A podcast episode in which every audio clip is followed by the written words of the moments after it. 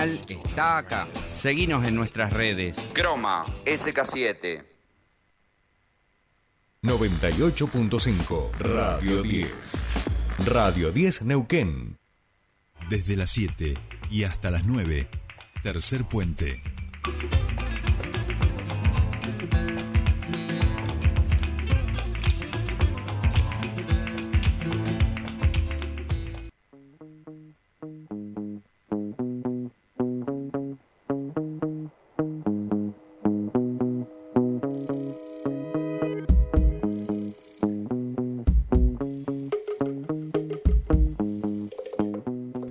Bien, ya estamos aquí, comienza nuestro espacio de entrevistas y ya estamos en comunicación con Marcelo Muñoz. Él es director del Instituto de Derecho Penal y Procesal Penal de Neuquén. Y como les habíamos anunciado al comienzo del programa, queríamos a través de su palabra, del diálogo, de la charla, poder trasladar algunas discusiones que tienen que ver con el Poder Judicial, que a veces parecen un poco más técnicas, pero que después finalmente impactan y repercuten en la vida de todos los ciudadanos y ciudadanas. Esto tiene que ver con el debate que se está dando hacia el interior del Poder Judicial por un fallo del TSJ de Neuquén en el que se declaró inconstitucional un artículo del Código Procesal Penal. Marcelo Muñoz, muy buenos días, te saluda Jordi Aguiar, bienvenido a Tercer Puente.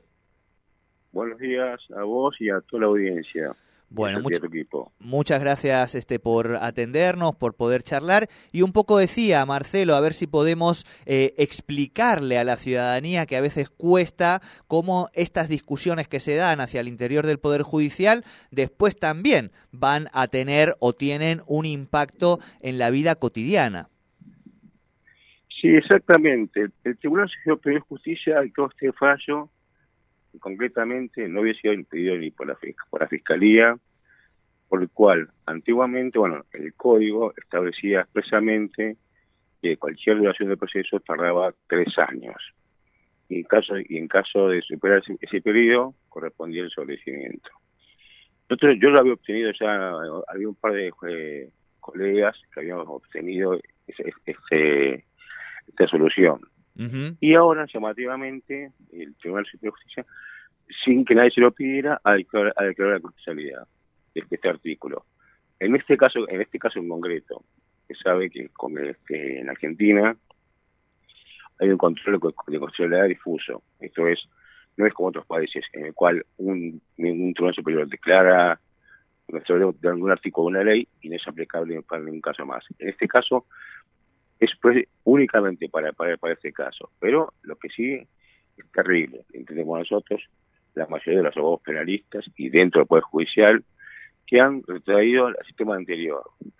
Eh, esto que tenía el Código de Duquén, que fue el primero que estableció según los primeros acusatorios, un ejemplo para todo el país y para todo el, mundo, había establecido los casos fatales, que era la, legislaba el plazo razonable, que era un pacto que, está simplificado en la, Corte Suprema, en los pactos internacionales, en la Corte de Derechos Humanos, en el cual siempre se hablaron de un juzgamiento de un plazo razonable. En este caso, ¿y qué pasaba? Nunca había estado establecido ese plazo, era, era interpretado por los jueces. Bueno, Neuquén fue el primero que estableció el plazo fatal para los tres años. Lo hizo Chubut y lo hizo también Río Negro y, otras provincias. Y con este fallo eh, entendemos que, bueno, vamos a volver al sistema anterior, en el cual los juicios son absolutamente eternos. No sé si ha leído, bueno, ha salido en las noticias, el caso este de Antonini, que se condenó después de seis años a una persona. Yo no sé si era cuyo y otra persona fueron inocentes. Eso tenemos que estar mal. Más allá que una persona fue condenada y dos absueltos, esas personas que fueron absueltas, así sí o no, estuvieron, estuvieron en estado de incertidumbre 16 años.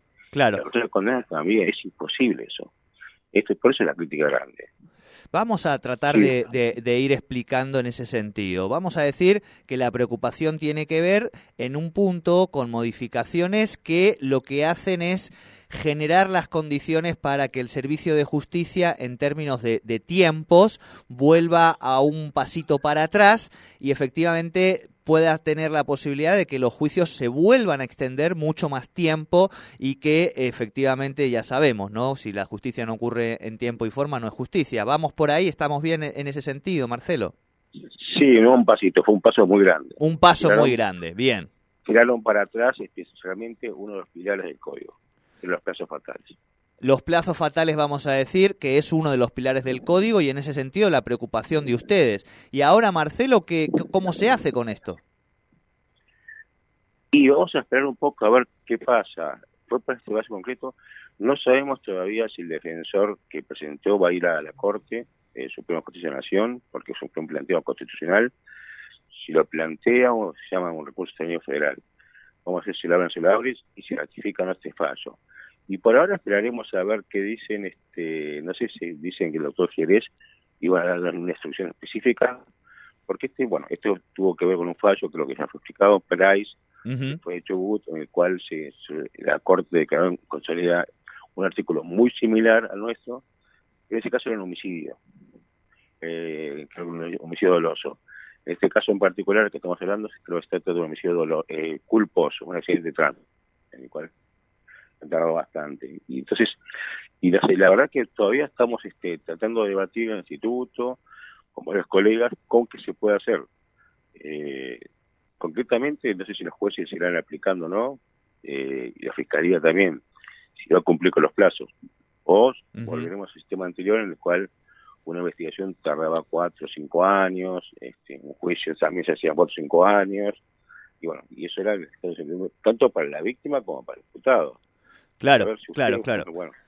Ahí estaba leyendo, Marcelo, declaraciones también del fiscal Jerez, eh, que salió también a criticar fuertemente, ¿no? Esta cuestión diciendo que es una invitación a relajarse, a que las causas duren años. Y en este sentido, Marcelo, le quiero hacer una consulta que tiene, por supuesto, ribetes políticos también y que da cuenta de un momento, como decía, de la sociedad que está muy convulsionada, con una fuerte crítica hacia eh, la estructuración del Estado, este, con niveles de pobreza muy alto, con dificultades económicas, sociales, con una pandemia que dejó también un estadio de salud mental este, muy eh, rasgado, ¿no? con muchas heridas. Y en este caso, lo que uno ve es que esto va totalmente a contracorriente de fortalecer el servicio de la justicia cuando está en un momento donde es muy criticado y donde la gente además cuando va este averiguando cuestiones que tienen que ver con el funcionamiento de la justicia como puede ser por ejemplo los sueldos de, de algunos funcionarios dice cómo puede ser que además estén dando estas situaciones ese es el contexto político en el que se da esta medida no exactamente Sí, ellos tienen sueldos muy muy altos, creo que son los, sueldos más altos de la provincia, por lo menos. No sé si un mismo tribunal debe estar cobrando 4 millones de pesos aproximadamente. Para, para Más o menos 4 millones de pesos está cobrando por mes. Un miembro del Tribunal Superior de Justicia. Un miembro del Tribunal Superior de Justicia. Bueno, estos son los datos que está bueno que sepa la ciudadanía también, porque sí, digo... y medio. Claro, claro, sí, sí, sí un poquito alejado del, del salario del salario mínimo vital y móvil. Bien, bien, bien. Exactamente. Bueno, pero bueno, bien. esos son los fondos que hay para ellos. Y sí, aparte en un contexto que uno, bueno, hasta ahora venimos bien, se vienen cumpliendo, creo que el 99,99 de los casos se hacían a tiempo, eh, había una discusión con el de un plazo general, todo, que siempre se debatían, pero bueno, acá ya es algo que es demoledor. Y sí, con, respecto con el contexto, sí, la sociedad es algo que uno esperaba, bueno, tener una justicia rápida, que es lo más es lo que pretende la gente. Claro. Y la justicia sea rápida. Claro. Para bien o para mal. Y la víctima, obviamente, la gente, las víctimas y los imputados, ¿no? Eso es el, el inconveniente.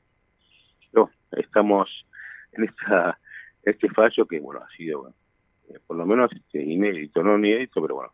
Tal cual, tal cual. Pero bueno. Contrapelo de todo el código permite por lo menos, eh, o esa es nuestra intención también, dar estas discusiones, sobre todo, como decíamos, de cara a la ciudadanía, que es además quien no solo, digo, usa el servicio de justicia, sino quien lo financia, ¿no? Que eso es también lo importante. Marcelo Muñoz, director del Instituto de Derecho Penal y Procesal Penal de Neuquén, le agradecemos mucho estos minutos con Tercer Puente aquí en Radio 10. Bueno, muchas gracias. ¿eh? No, Buen- por y buen favor. día para todo el mundo. Gracias a usted, buenos días. Bueno, esta es la discusión que se está dando hacia el interior del Poder Judicial de Neuquén en estos momentos. Nosotros tratamos de trasladársela y de, sobre todo, entender qué es lo que se está poniendo en discusión. Porque a veces, como decíamos, es como demasiado engorroso, técnico. Bueno, de lo que hablamos es de los tiempos de los servicios del servicio de justicia. Y en este caso, esto, como decimos, son, no, como decía Marcelo, no es un pasito, sino que es un paso muy grande hacia atrás en ese sentido.